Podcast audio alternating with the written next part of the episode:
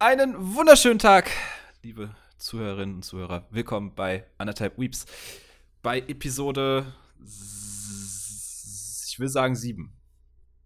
Ich glaube, wir sind schon bei der sieben.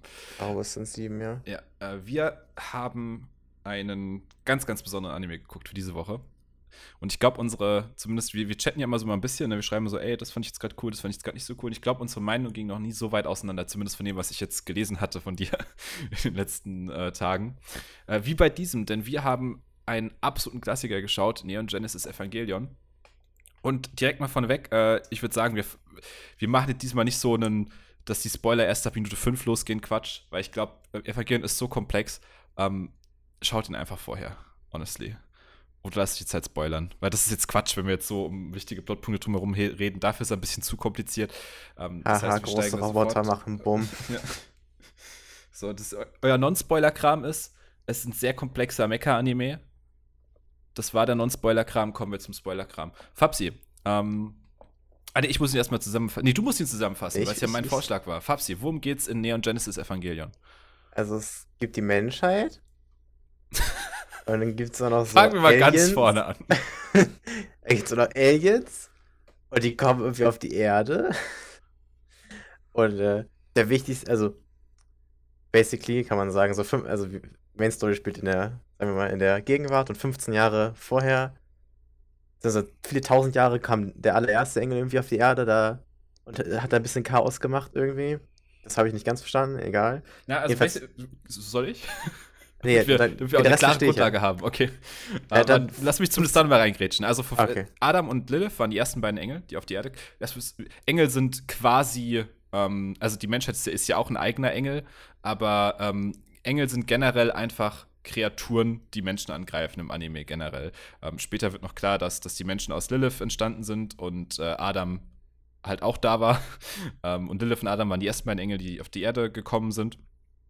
Ähm, und viele Jahre später, darauf willst du jetzt kommen, passiert der Second Impact, ein kataklysmisches Event. Und was passiert dann beim Second Impact? Beim Second Impact, da kommt der Adam, denkt sich so, ja Mann, ich hab jetzt auch Bock, Ärger zu machen auf der Erde, stürzt aber komplett ab, landet, ich glaube, im Nordpol? Südpol. Sag ich ja. Der andere Pol. Landet im Südpol, da geht alles hoch.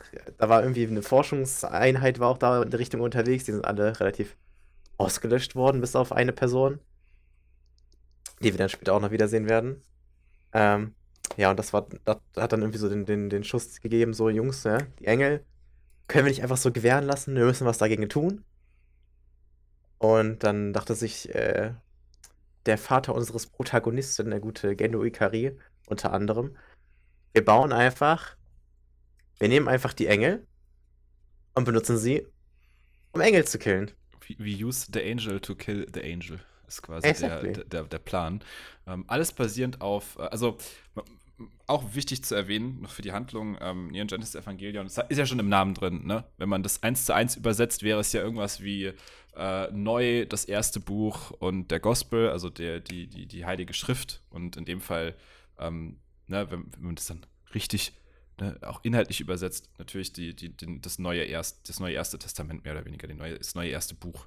Und ähm, ganz, ganz relevant dafür ist etwas, das auch in der Realität existiert, nämlich die Schriftrollen vom Toten Meer, die hatte ich extra mal nachgeschaut. Die Schriftrollen vom Toten Meer, das sind so ähm, äh, Schriftrollen, wie der Name schon sagt. Das sind einfach so ganz, ganz viele ähm, Fragmente aus dem, aus dem Judentum, äh, heilige Schriften, die ein paar tausend Jahre alt sind und äh, die ähm, wurden irgendwann beim Toten Meer in einer alten Ruine gefunden eben. Und äh, auf denen basiert quasi der Plan von Seele. Es gibt generell mehrere ähm, geheim ist relativ, aber mehrere Organisationen, die hier relevant sind. Wir haben Nerv, wir haben Seele, also die zwei sind relevant. Und äh, Seele hat eben einen Plan, der dann im Verlauf des Animes klar wird. Und Nerv hat auch einen Plan, der aber ein bisschen anders ist. Äh, unter der Leitung von Ingendo Ikari, zumindest ein anderes Ziel hat. Ähm, Beide aber mit dem gleichen Mittel, nämlich äh, sie wollen einen Third Impact auslösen, was unser Main-Charakter, unser äh, Shinji Ikari allerdings erst sehr, sehr, sehr, sehr spät realisiert. Ähm, wobei wir ja unglaublich viel Stoff noch dazwischen haben, denn ähm, was ich erstmal sagen muss, als ich den Anime geschaut habe, ähm, mir war vorher nicht mehr so klar, dass er ja zweigeteilt ist quasi Du hast ja die erste Hälfte bis Episode 16, die ja ein relativ normaler Mecha-Anime ist. Man merkt es schon, hier ist ein bisschen was anders. Die Charaktere sind ein bisschen komplexer. Wir haben ein bisschen weniger Action als typisches für das Genre. So äh, Gundam, Gundam Wing ist ja so der Klassiker. Ähm, also Mobile Suit Gundam Wing. Ähm, aber nach Episode 16 ähm, entgleist es doch schon sehr doll. Auch tatsächlich äh, Teil von der, von der Produktionsgeschichte des Animes, aber dazu würde ich sagen, kommen wir später noch. Das wird jetzt aktuell noch ein bisschen zu weit. Ich würde tatsächlich als allererstes gerne auf eben diese, diesen, diesen Split zu sprechen kommen. Und darauf, was hat dir denn besser gefallen? Die erste Hälfte oder die zweite Hälfte? Weil ich finde es mal, mal ganz interessant, weil das, die Publikumsreaktion damals war ja außerordentlich negativ. Wait, was meinst du? Also ab wann beginnt denn die zweite Hälfte zur Story? Ab Episode, ab Episode 16 ist so ein bisschen der Split, weil bis Episode 16, wie gesagt, normaler Mecha-Anime und Episode 16 ist die, wo er in, dem, äh, in dieser Taschendimension gefangen ist. Und wir zum ersten Mal so eine Psychoanalyse quasi bekommen, wo dann, ah. äh, wo man, ist nicht ganz klar, ob das auch das, ob das so passiert, ob das das sein soll, aber man kann argumentieren und man, man kann es so interpretieren, dass ähm, der, äh, der, der Engel versucht, mit Shinji zu kommunizieren. Also äh, basically ist ja, also basically ist es ja so ungefähr, als würdest du so für 16 und mit 16 Jahren fängst du so erstmal an, welche Depressionen zu entwickeln. So ungefähr fühlt sich der Anime an. So, äh, aber so die ersten 15 Episoden quengeln die sich vielleicht ein bisschen rum. Ja, nein, ich möchte den Eva nicht steuern, weil ich möchte das einfach nicht mehr. Und also ab Episode 16 ist einfach nur noch komplette Depression. Auch von jedem einzelnen Charakter gefühlt. Hm. Es geht einfach straight up downhill. Ja, ähm, davor ist es halt, äh, ist es auf jeden Fall positiver. Ähm, Episode 16, ähm, äh, äh, sollte vielleicht erstmal erklären, was ich, ich sag, ich werde sehr oft heute diesen Satz, man sollte vielleicht erstmal, aber äh, in dem Fall tatsächlich, äh, Leliel ist der Engel, um den es in dieser Episode geht. Ähm, und Leliel ist quasi eine Art lebendes schwarzes Loch. Nee, so eigentlich nicht, aber ähm, er kann halt so, einen, so eine Art Nebel oder so Dunst erschaffen, in dem man versinkt und dann bist du halt drin in ihm, in Leliel. Und Lelia ist halt innen drin un unendlich groß und da, darin wird halt Shinji äh, gefangen. Ähm, die Energie geht ihm aus, äh, die Lebenshaltungssysteme schalten sich ab von seinem Roboter, während halt äh, die, die Außenwelt versucht, ihn zu befreien. Und wir halt immer diesen, diesen, dieses Hin- und Hercutten haben. Einmal Shinji, der halt so eine Persönlichkeitskrise durchlebt in dieser Taschendimension und dann eben das, das Äußere, wie eben die Leute versuchen, ihn irgendwie da wieder rauszubergen. Und äh, denen gelingt das eben nicht. Äh, letztendlich ist es dann tatsächlich der, äh, der, der Evangelion selbst, also Evangelion sind die Roboter, das haben wir noch nicht erwähnt gehabt, das wäre vielleicht auch noch ganz wichtig. ähm, die Evas ähm, sind nämlich Klone von Engeln. Ab da wird es dann noch mal komplexer. Ähm, aber der erwacht quasi zum Leben und rettet Shinji, indem er sich einfach äh, rausbricht aus dieser Schattendimension. Und übrigens, äh, Taschendimension, und übrigens, sehr offensichtliches Geburtsbild. Also eine gewaltsame Geburt in dem yeah. Fall. Ähm, was ich ganz spannend finde, weil man kann hier sehr, also das ist sogar fast eigentlich recht offensichtlich, dass da in der Folge äh, quasi die, die zweite Hälfte des Animes geboren wird, halt auf eine extrem gewaltsame Art und Weise, dass halt der, der Mutterbauch aufreißt, mehr oder weniger, aufgeschnitten wird und äh, dass, dass das Kind quasi in dem Fall äh, da, da rausbricht, was ich äh, sehr, sehr, sehr, sehr, sehr, sehr spannend finde. Ähm, er, er, redet ja auch mit sich selbst in diesem, ähm, äh, in, in, diese, in Leliel und da wird ja dann auch zum ersten Mal relativ klar, was dieser Evangelion eigentlich ist und wer da drin steckt, ähm, weil da wird zum ersten Mal bestätigt, nicht zwangsläufig, aber es wird offensichtlich, dass der zumindest Teile seiner Mutter enthält, weil ähm, Lelia redet halt in, in Gestalt von einem Shinji mit Shinji und spricht dann eben auch seine Mutter an und man sieht dann auch kurz seine Mutter eingeblendet. Äh, Shinji wird bewusst, hey, Rei sieht ein bisschen aus wie meine Mutter. Das klärt sich aber dann auch erst sehr viel später. ähm, aber der, der Evangelion wird eben, der, der, wird lebendig quasi, was davor schon mal passiert ist in der allerersten Episode und rettet ihm das Leben, indem er sich da rausprügelt. Ähm, unangenehm. Sehr, sehr unangenehme Szene. Nicht ganz so unangenehm wie das, was später passiert. Ich wollte ähm, sagen. äh, denn was eben auch dann der zweite, diese zweite Zäsur ist, wir sehen, wie ein Evangelion einen anderen, ähm, als einen Engel frisst. Und das ist so abgefuckt in diesem Moment und so ekelhaft und das ist so geiles Sounddesign der Szene. Ich wirklich, ich, ich musste, also ich, ich wollte da nicht zwangsläufig hingucken. Also ich habe das so gesehen, dachte mir so, oh, Jesus fucking Christ, was ist denn da? Uiuiuiuiuiui. Ähm, er, er hat ganz ekelhaftes Crunchen, er, er, er grunzt die ganze Zeit, äh, der Evangelion, das uh, ganz, ganz, ganz, ganz schlimm. Ähm, ja, äh, ich, ich, du hattest ja auch erwähnt, als ich mit dir geschrieben habe, dass ähm, Shinji der einzige Charakter ist, den du mochtest in dem kompletten Ding. Das fand ich ganz spannend. Ähm, weil, wenn wir jetzt mal erstmal diese, diese Zäsur ignorieren, findest du wirklich, dass die anderen Charaktere, wir haben einen relativ großen Cast tatsächlich, wir haben zum einen eben Shinji, den Hauptcharakter, ähm, sein Papa ist halt der Leiter von Nerv, von dem ganzen Projekt. Sie haben eine recht, sie haben eine sehr, sehr schlechte Beziehung, kann man denke ich so sagen. Ähm, und Shinji wird dann aber eines der Children. Ähm, die sind die Piloten der, der Mechas. Das zweite, zweite Child ist äh, Rei. Ähm, das dritte Child ist Asuka. Äh, eine Deutsche tatsächlich. Ja, wir werden, wir werden auch repräsentiert in Neon Genesis. Reicht nicht, dass die ganzen Organisationen nach deutschen Sachen, deutschen äh ja. Seele, Nerv, Antiterrorfeld. Gehirn. Das ist äh, Stift Gehirn. ah, herrlich. Ähm, und du mochtest die anderen Charaktere nicht? Ich fand mich alle, ich muss sagen, ich fand alle super. Alle. Alle, oh Gott. Alle. Also, alle ja, geil. ein paar mehr okay, aber I don't know. Wer hat dich denn gestört? Frage ich mich. Weil du hast, jetzt, du hast jetzt nicht so wirklich dich negativ geäußert, was mich wundert, weil es klang bei dir wirklich so, als wärst du, als als wärst du komplett pisst über den Anime. Und jetzt gar keinen Bock, den zu gucken. Stellenweise. Also vielleicht ein bisschen überinterpretiert von mir, aber ähm, es hat sich so gelesen. Um, und jetzt Ahnung. hast du ja bisher, ich rede natürlich, ich greife mir jetzt natürlich auch einfach 90% vom Redeanteil, aber was hat dir denn, also was hat denn diese negativen Reaktionen bei dir ausgelöst? Also am meisten Asuka, to be honest. Echt? Ich hasse dieses Mädchen. Ich hasse sie einfach nur. Ich hasse ihren Charakter. Ich hasse, wie sie sich verhält. Ich hasse einfach nur. Es ist einfach nur so eine fucking white privileged girl. Das ist richtig disgusting.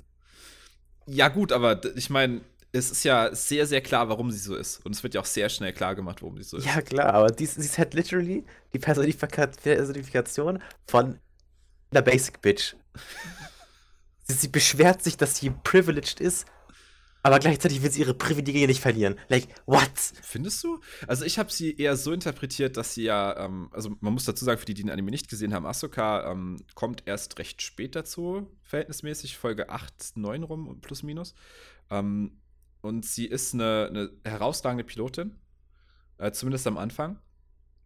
Und äh, Asuka äh, bringt eine gewisse Arroganz mit. Also sie ist sich sehr, sie ist sehr, sehr selbstsicher in ihren, ähm, äh, in, in, ihren Fähigkeiten als Pilotin. Und man merkt sehr, sehr schnell, dass ihre Fähigkeiten als Pilotin so der ihr Hauptantrieb sind, überhaupt so zu, zu leben fast schon. Und die, ich sag mal, Bestätigung, die sie dadurch bekommt, ähm, basieren darauf, also basieren darauf, dass sie als Kind ähm, ein extrem hartes Trauma mitgemacht hat. Also ihre Mutter äh, war auch Wissenschaftlerin, die auch an dem EVA-Projekt gearbeitet hat und die hatte irgendwann einen Nervenzusammenbruch, hat äh, einen Teil ihrer Seele an ein äh, Evangelion verloren, an eben diese Einheit, diese EVA-Einheit 02 und äh, hat ab da ihre Tochter nicht wiedererkannt, sondern gedacht, dass eine Puppe, die sie dabei hatte, äh, ihre Tochter ist und ab da halt ignoriert, wer ähm, Asu ist, Asuka eigentlich ist, bis Asuka sie dann einfach erhängt wiedergefunden hat. Ähm, was sie natürlich komplett gefickt hat als Kind. Ne? Ja, also du bist ja danach durch. Ihr Vater war halt auch super unnahbar. Ähm, ihre Stiefmutter auch super unnahbar und dementsprechend äh, hatte Asuka dann offensichtlich sehr, sehr große Probleme damit, ähm, mit Nähe klarzukommen, weil auf der einen Seite merkst du halt, dass sie das unbedingt will. Sie ähm, fordert ja auch in einer Folge ähm, äh, Shinji dazu auf, äh, halt mit ihr zu knutschen, aber ähm, das funktioniert halt für sie dann nicht so richtig.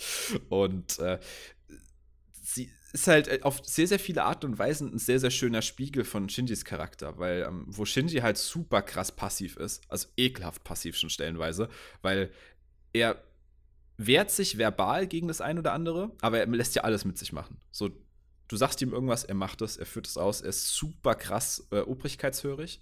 Ähm, natürlich in dem Fall dadurch bedingt, dass er halt auch seine Mutter früh verloren hat und ein sehr, sehr schlechtes Verhältnis zu seinem Vater hat und deswegen das Gefühl hat, ey, wenn ich nicht das mache, was mein Vater mir sagt, ist mein Vater wütend, dann kann, können wir unsere Beziehung nicht verbessern. Ich muss machen, was er mir sagt, damit er eben dieses Lob bekommt. Und da ist ja dann Asuka ähm, spannenderweise so diese andere Seite von Erwartungen. Während Shinji so jemand ist, der die Erwartungen anderer ähm, verinnerlicht und so ein bisschen daran zerbricht, ist Asuka ja der Typ Mensch, der an sich selbst halt ultra hohe Erwartungen hat und dann halt auch komplett auseinanderfällt, sobald er die nicht mehr, in dem Fall, sobald sie die, die nicht mehr erfüllen kann.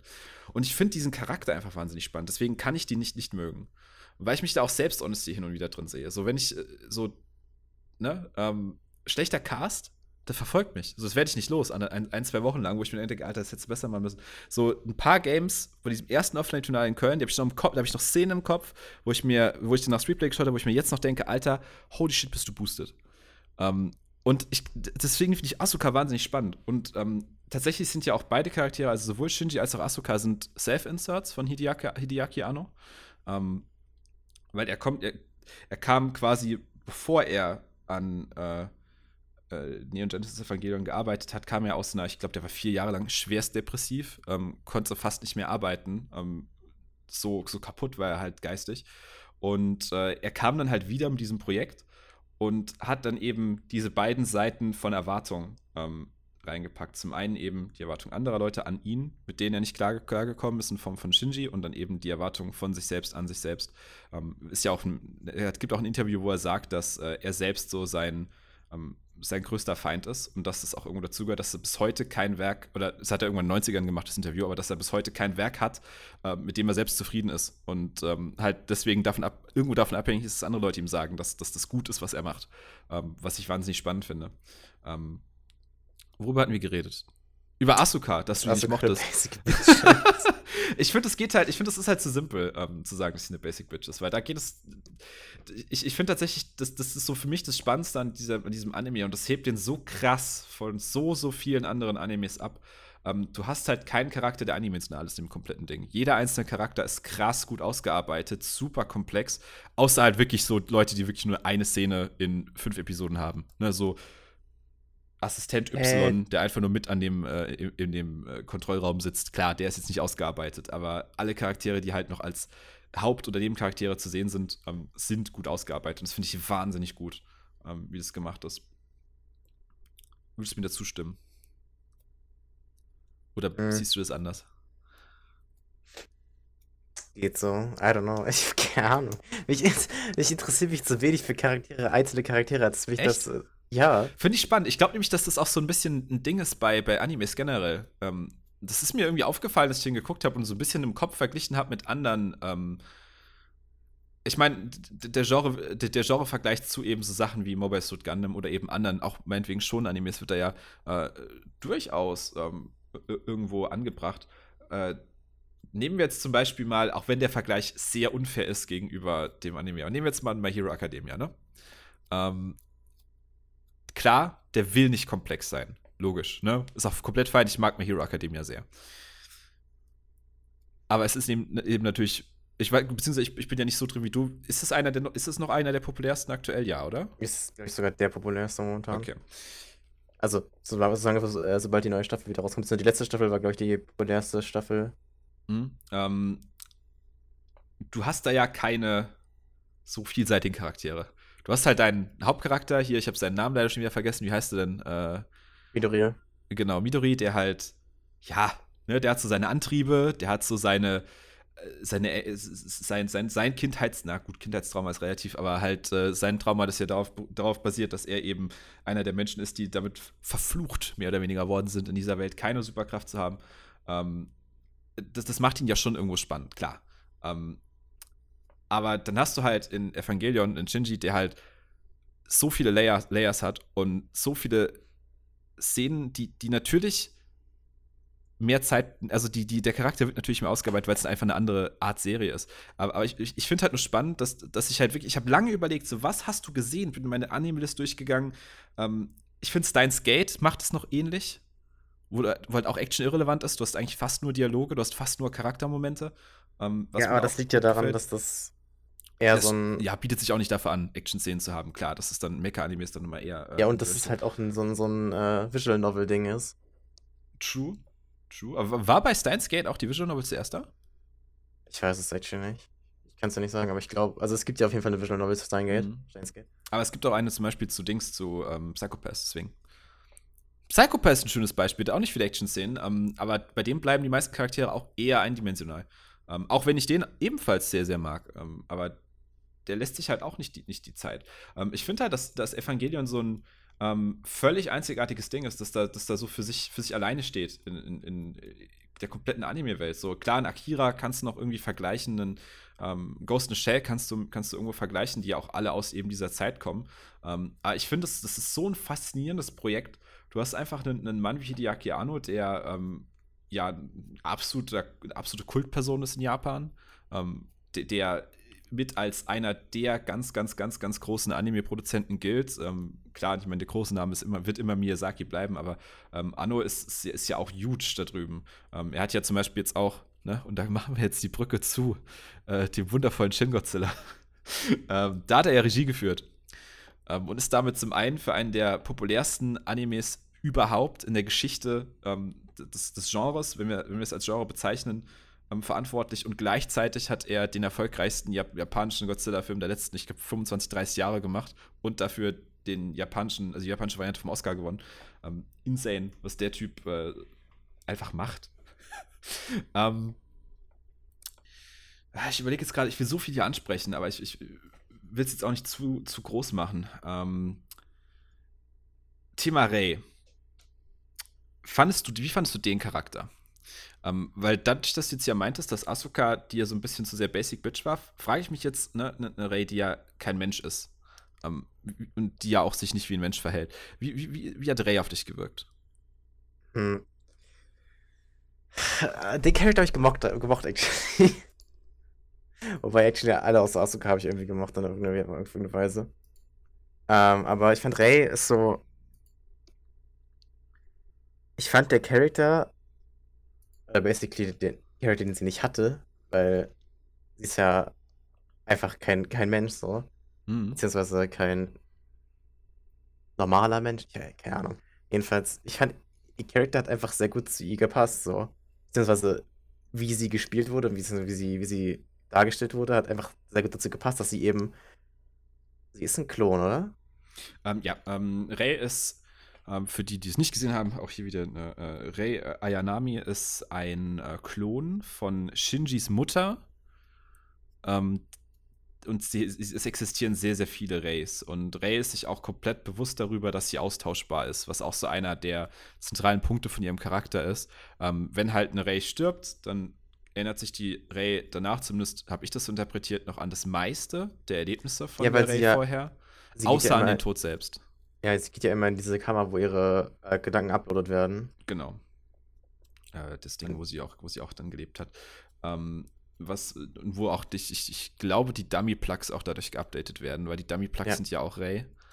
Ähm, Dummy-Plugs, das sollte man da auch mal erwähnen, sind äh, quasi jeder Ever ähm, wird von einem Piloten gesteuert, der eine gewisse Synchrorate hat mit dem Roboter. Je besser er sich mit dem Roboter ähm, vereinigen kann, quasi, desto ähm, leichter lässt sich der Roboter steuern, desto effektiver lässt sich der Roboter steuern. Und es gibt noch Dummy-Plugs, da sind quasi auch Ray, da ist auch Ray drin, aber da, da sitzt kein, kein Körper oder so, sondern das sind einfach nur, das ist das, das, das, das der, der Geist von Ray quasi, der aber keine Seele hat, denn die Seele von Ray ist in Eva Einheit 01.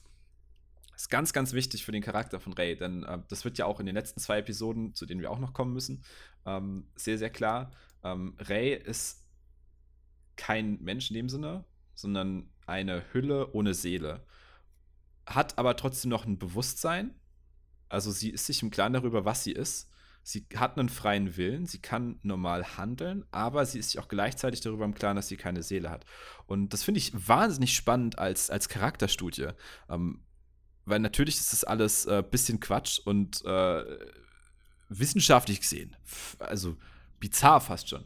Aber ähm, es ist super interessant, so einen Charakter zu haben, ähm, der sich selbst darüber definiert und das, das man, erfährt man ja dann auch eben in diesen zwei Psychoanalyse-Episoden. Ähm, da sagt sie ja auch, dass ihr die Beziehungen zu den Charakter zu den ganzen Menschen, die sie kennengelernt hat, wahnsinnig wichtig sind, weil die das Einzige sind, ähm, was sie zu selbst zu einem, na, nicht zu einem Menschen, aber zu einer Art Menschen macht. Und dass sie ihre Persönlichkeit sich dadurch geformt hat, mit welchen Menschen sie zu tun hat. Und das fand ich super interessant, ähm, weil eben dadurch, dass sie eben wahrscheinlich nie eine Erziehung genossen hat, das wird ja auch später gesagt als ähm, eine der Wissenschaftlerinnen da, ich muss ganz kurz ihren Namen nachschauen, der Name Ritsuko, ist mir leid. Nee, nicht Mitsuko. Mitsuko ist ja keine Wissenschaftlerin, die ist ja einfach nur die, äh, das ist ja jetzt die Direktorin oder so. Ich meine, ah nee. Rizuko, Rizuko sorry, ich habe verstanden Mitsuko, es ist Misato, du hast völlig recht. Äh, Rizuko, genau. Ähm, zeigt ja äh, später ähm, Misato und Shinji die, die, den Ort, an dem Rei aufgewachsen ist. Das ist ja einfach nur so eine Stahlbox, mehr oder weniger.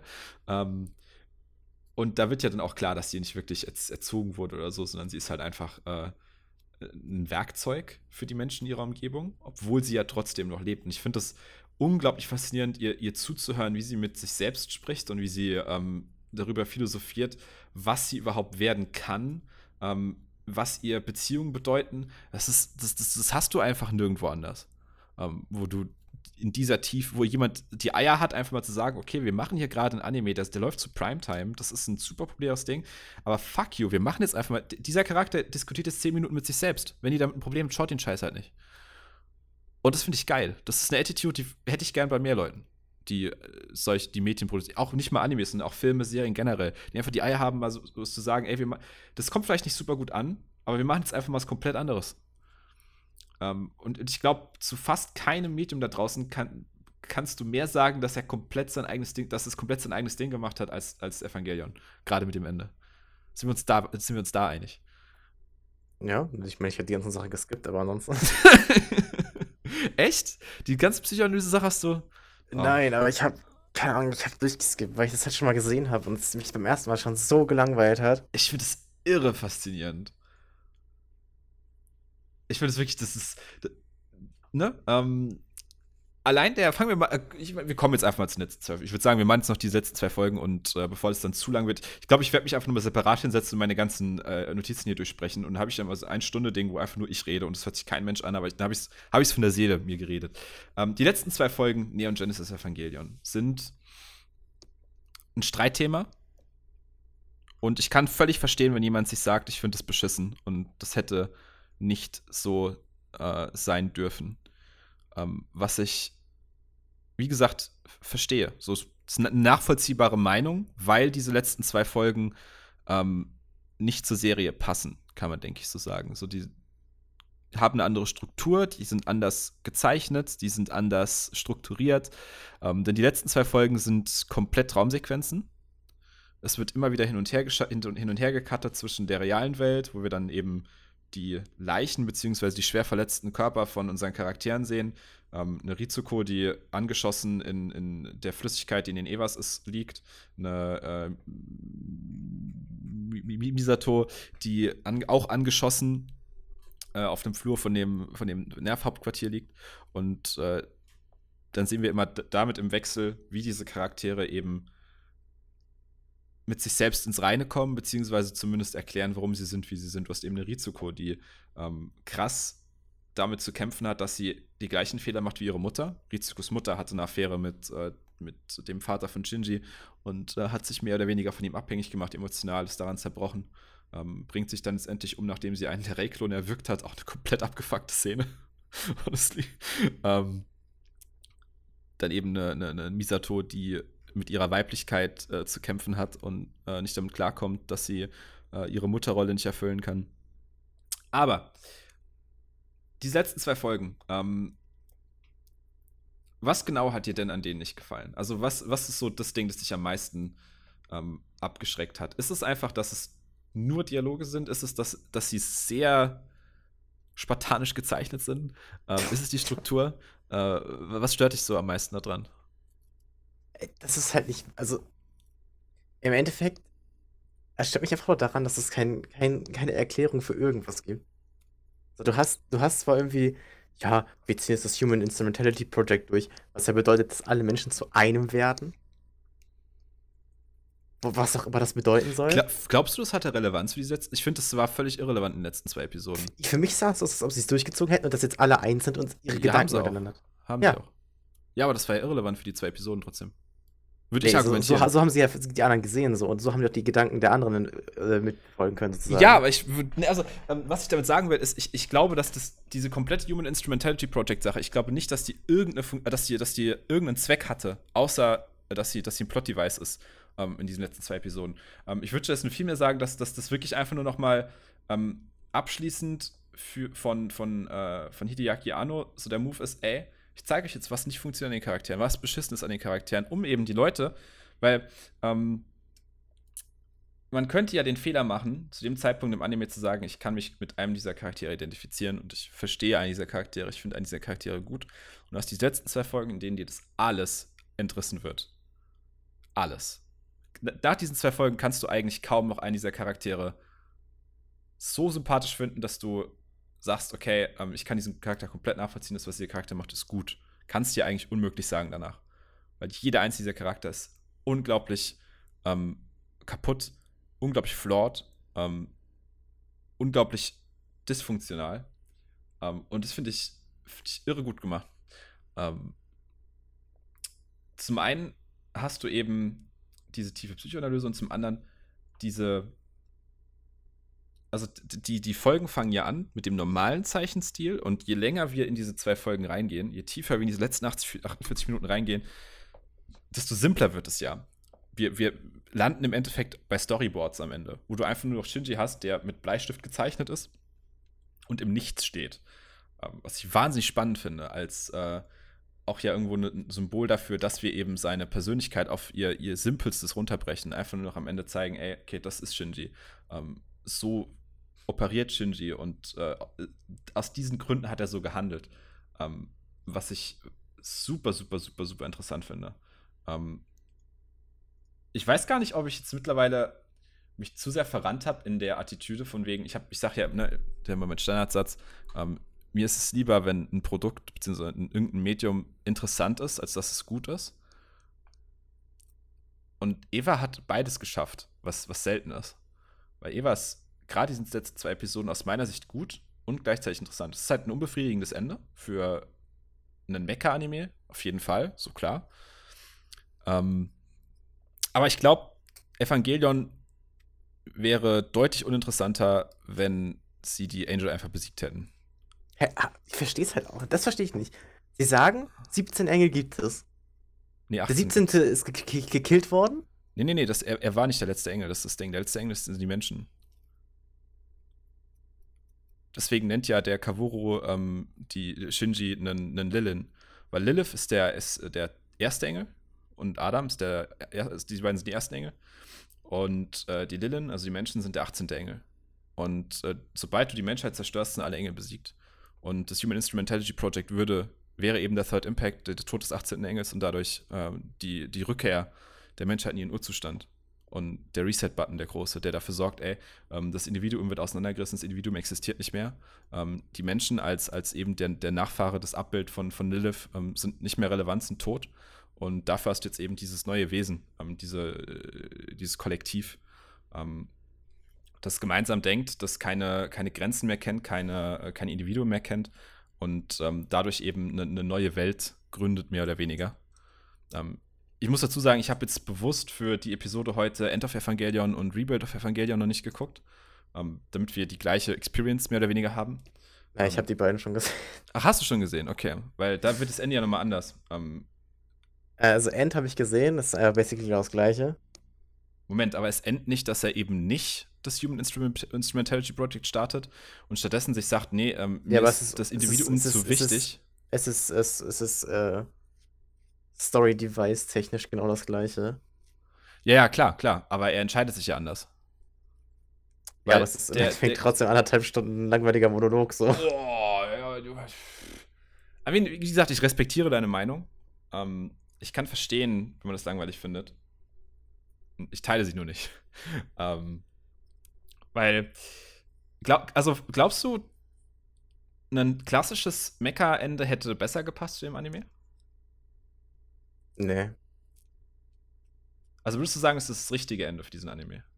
Es, ist das, es mag das richtige Ende sein, aber es ist, ich glaube nicht, dass es für den, für den führenden Mecha-Anime das richtige, das richtige Device war, diese Dialoge, äh, diese Monologe, oder was, es waren Monologe, ja. Diese, diese zwei Folgen, komplette Monologe und Charakter, was auch immer. Im Mecha-Animes geht es nicht darum, wer die, also es geht nicht unbedingt darum, wer das Ding steuert, mhm. sondern es geht darum, dass du einfach nur große Viecher hast, die auf, auf, gegeneinander auf, anklatschen, sag ich mal, oder sich einfach vernichten so. Mhm. Verstehe ich. Ähm, ich, ich fand es halt wahnsinnig spannend, dass, dass dieser Konflikt ja im Prinzip ab Folge 2 aufgebaut wurde. Ähm, in, oder war es in Folge 2, wo sie zum ersten Mal auf dieses äh, Igel, äh, dieses ähm, äh, Stachelschwein-Dilemma kommen? Ja, Dürfte ja. so Folge 2, 3 gewesen sein, ne? Dass du eben. Der Gedanke ist ja, dass wir Menschen ähnlich sind wie Stachelschweine. So, wenn Stachelschweine Nähe miteinander suchen, dann können die nur auf eine gewisse Distanz aneinander rankommen. Sobald sie diese Distanz überwinden, tun sie sich gegenseitig weh, weil sie eben diese Stacheln haben. Und äh, das ist ja vom, vom Arthur Schopenhauer, ähm, dem führenden unter den depressiven Philosophen, würde man fast schon sagen können. Und die, äh, zumindest von Seele und Nerv, die, also von, von Nerv weniger, von Seele, die, die Aussage, der Plan ist ja, der, der Ausgangspunkt ist ja, ein Individuum zu sein, löst Leid aus. Sobald du als Mensch einen freien Willen hast und eine völlige Entscheidungsfreiheit und den Zwang, mit anderen Menschen zu kommunizieren, führt es automatisch zu Leid.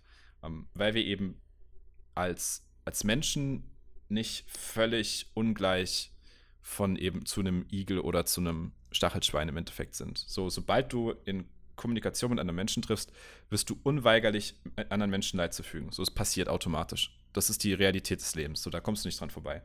Ähm, und der Gedanke ist dann ja, sobald wir alle eins wären, ein Lebewesen, würdest du dieses Leid lindern? Weil sobald Kommunikation nicht weiter nötig ist, sobald wir eins sind, ähm, brauchst du nicht, also hast du diese Barriere einfach nicht mehr. Natürlich ist es einfach nur ein Todeskult, Seele. Völlig klar. So, da brauchen wir nicht drüber diskutieren.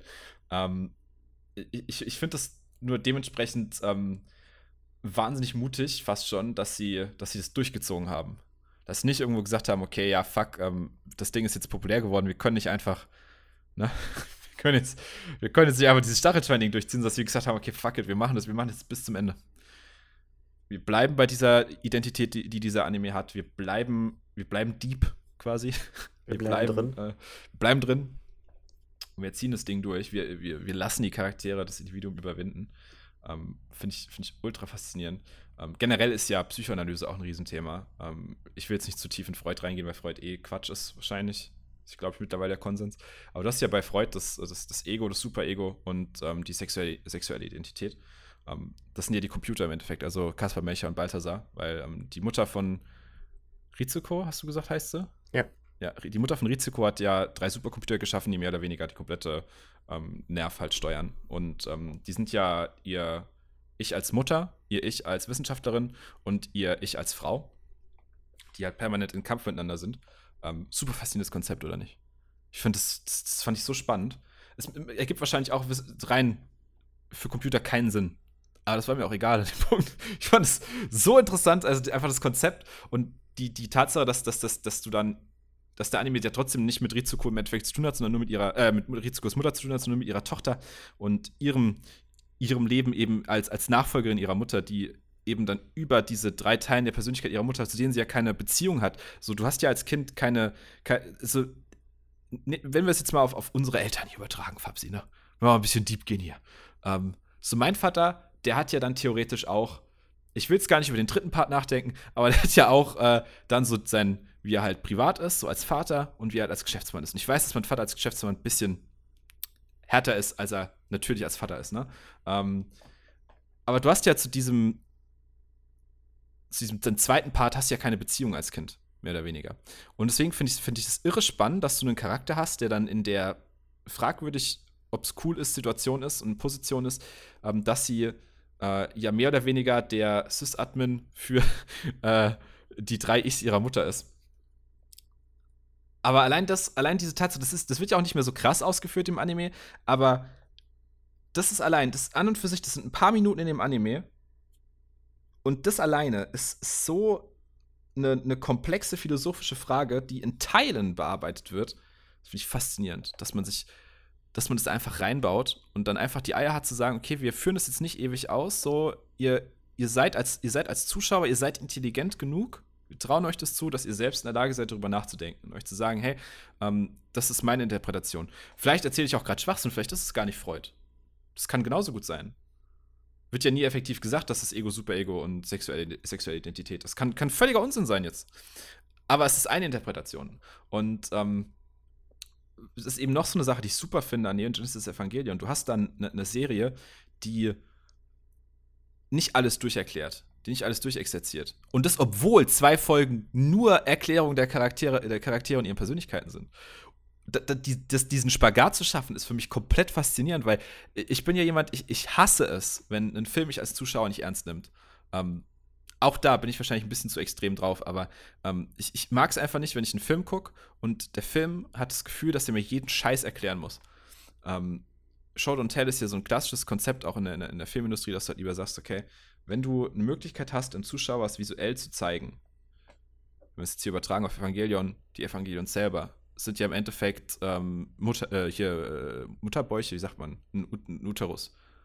Du hast ja eine, eine, eine, Fruchtblase im Inneren von einem äh, Evangelion im Endeffekt, die sogar mit äh, Fruchtwasser im Endeffekt gefüllt ist. Ähm, so, das musst du nicht durcherklären. So, das ist ein offensichtliches Bild, eine, offensicht eine offensichtliche Metapher.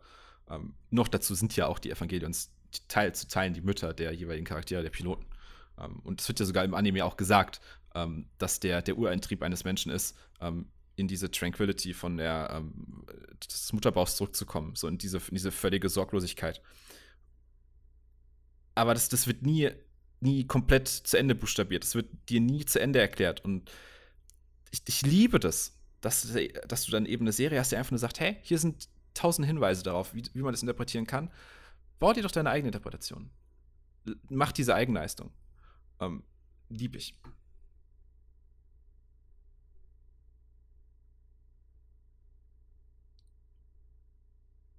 Und ist dir mal aufgefallen, dass die AT-Felder das gleiche Muster machen, wie wenn, ähm, wie, wie im Intro, wo, wo, wo diese, diese, diese, diese, diese Träne in das, in das Wasser tropft und dann diese Ripples macht? Hm, ich bin wach, was? ah. Ich muss sagen, äh, ich glaube, das ist tatsächlich mein Alltime favorite wenn wir jetzt in Bewertung kommen. Ich glaube, Neon Genesis Evangelion ist mein das schlägt für mich einen July in April. Ich glaube, ich, ich, liebe diesen Anime noch mehr. Das ist für mich eine 10 von 10. Absoluter, ist, ist ein Must-Watch. Ähm, bitte auch die letzten beiden Folgen. Ich weiß, es ist anstrengend. Ich weiß, es ist vielleicht für, also nicht nur vielleicht, das für, für sehr, sehr viele Leute wird das abstoßen. Ähm, aber gebt ihm eine Chance. Ähm, Hideaki Anno ist, äh, ist ein Genie und äh, das ist sein, sein Magnum Opus. Ich habe noch nie irgend, ich glaube, ich habe legit noch nie irgendwas gesehen, bei dem du so sehr gemerkt hast, dass ein Künstler sein, sein alles von sich da reingesteckt hat. Und kein Werk ist mehr von denen, die ich kenne, ist mehr der Künstler als ähm, Neon Genesis Evangelion. Was gibst du der ganzen Sache, Fabsi? Ich muss es bewerten. Natürlich. Äh. Also aus, aus, ähm, ich will gerade psychologischer Sicht sagen. Also so aus, aus, ähm, wie heißt's? Ähm, also so, so. Suchst nach objektiv und subjektiv, oder? Nein, nein, nein. Ich suche nach, nach, ähm, ich würde sagen, nach, also von der Tiefe des Animes und von, von, der, von der psychologischen Heraus Herausforderung? Nein. Vom Anspruch? Von, ja, genau, vom Anspruch würde ich auch sagen, so 9 von 10. Ich würde nicht für 10 von 10 sagen, ich würde sagen, so 9 von 10. Aber rein vom, vom Unterhaltungsfaktor 6 von 10. Also gehe ich mit einer 7,5 von 10. Doch so hoch? Ha. Okay. Ja, ein bisschen Bash ist ja auch dabei. Und die Danze des Longinus gibt einen Bonuspunkt. Alleine wegen des Namens. Alter, ich, muss das, also ich musste ein bisschen grinsen, als ich jetzt zum ersten Mal gehört habe, weil ich direkt an Monty Python denken musste. Mit, äh, mit Schwanz des Longus. Das war direkt in meinem Kopf und ich habe das nicht rausbekommen, während, während sie über diese Lanze geredet haben, Alter. Ah. Das, direkt ich so, ah, seid bitte still. Ich kann es, ah, ich kann es nicht ernst nehmen, wenn ihr so redet. Ähm, okay, aber wie gesagt, ich mache immer so ein separates Ding, wo ich, wo ich äh, meine Notizen ein bisschen durchgehe. Ähm, das, das, führt jetzt hier zu weit und führt generell nirgendwo hin. Von daher, äh, Fabsi, was schauen wir denn für nächste Woche? Wir hatten jetzt ja mit ähm, ein bisschen charakterlicher Tiefe zu tun. Oh no. Und jetzt gehen wir in die Geo geologische Tiefe, ich glaube, man kann das so sagen. Made in Abyss? Titel Made in Abyss. Genau. Ah, okay, okay. Spannend. Okay, da freue ich mich drauf. ich habe dir schon mal geguckt und fand ich, also ich fand ihn wunderschön. Mhm vom Zeichenstil. Und storytechnisch, holy shit, nicht, nicht bad, nicht bad. Okay. Äh, ich freue mich drauf. Ich freue mich wirklich sehr drauf. Ähm, du hattest ja, als wir letztes Mal durchgegangen sind, was noch so auf einer potenziellen Liste bei uns beiden steht, mehr oder weniger, wo wir ein bisschen drüber gequatscht haben, was, was gibt es denn so auf, auf Netflix, ähm, hattest du ja auch Made in Abyss angesprochen. Ich finde, der, der hat was sehr, sehr Ghibli-eskes im, im Design. Ähm, bin, bin sehr gespannt, äh, wie, wie der auf mich wirkt. Ähm, das besprechen wir dann in der nächsten Episode. Vielen Dank fürs Zuhören. Vielen Dank äh, für, fürs Ertragen meiner Monologe. Es ist mir einfach, das, das Ding liegt mir am Herzen, habe ich dann doch gemerkt, äh, als ich mich so ein bisschen äh, damit befasst habe. Äh, nächste Episode wird dann, äh, macht Papsi dann seinen 40 Minuten, 40-minütigen Monolog über Made in Abyss. Und äh, bis dahin euch allen noch einen wunderschönen restlichen Tag. Ciao. Yes.